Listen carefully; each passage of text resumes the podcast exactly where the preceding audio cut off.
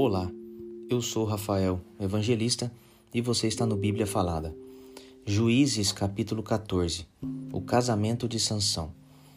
Sansão desceu até a cidade de Tímina e ali viu uma moça filisteia.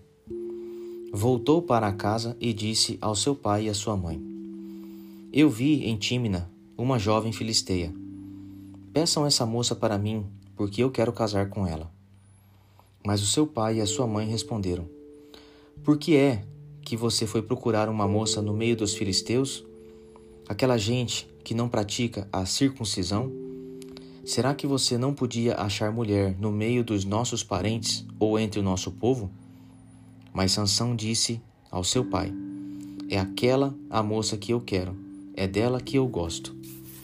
O seu pai e a sua mãe não sabiam que era o Senhor Deus que estava orientando Sansão para fazer aquilo. Deus estava procurando uma oportunidade para atacar os filisteus, que, naquele tempo, dominavam o povo de Israel. Sansão desceu com os seus pais até a cidade de Tímina. Quando estavam passando pelas plantações de uvas de Tímina, um leão novo veio rugindo para cima dele. Mas o espírito do Senhor fez com que Sansão ficasse forte com as suas próprias mãos. Sansão despedaçou o leão como se fosse um cabrito. Porém não contou nem ao seu pai nem à sua mãe o que havia feito. Então ele foi conversar com a moça e gostou dela. Poucos dias depois, Sansão voltou para casa para casar com ela. Saiu da estrada para dar uma olhada no leão que havia matado e ficou espantado ao ver um enxame de abelhas e mel dentro do corpo do animal morto. Então tirou o mel com as mãos e saiu comendo. Foi até onde estavam o seu pai e a sua mãe, e lhes deu um pouco. E eles comeram. Porém Sansão não lhes contou que havia tirado o mel do corpo do leão. O pai de Sansão foi à casa da moça, e Sansão deu um banquete ali, como era o costume dos moços. Quando os filisteus o viram, trouxeram trinta rapazes para festejar com ele.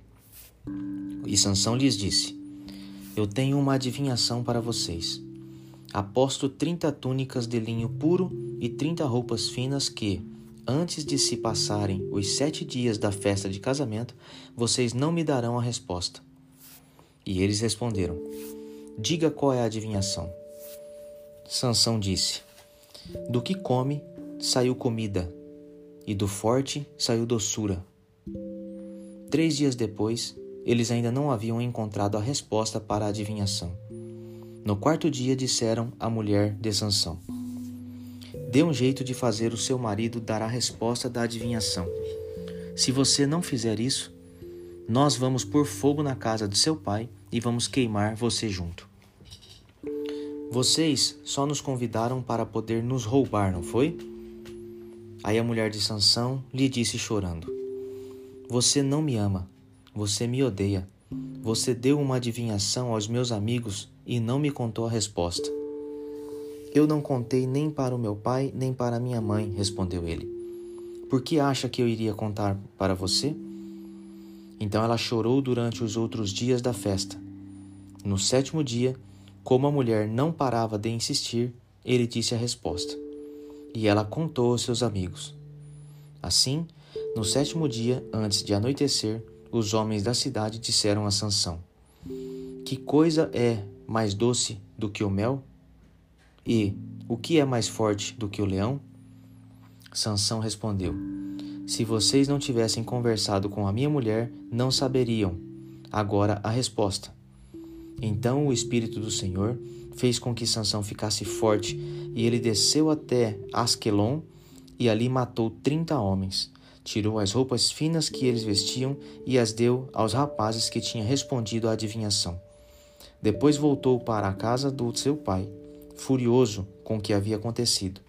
E a mulher de Sansão foi dada ao homem que tinha sido o seu padrinho de casamento.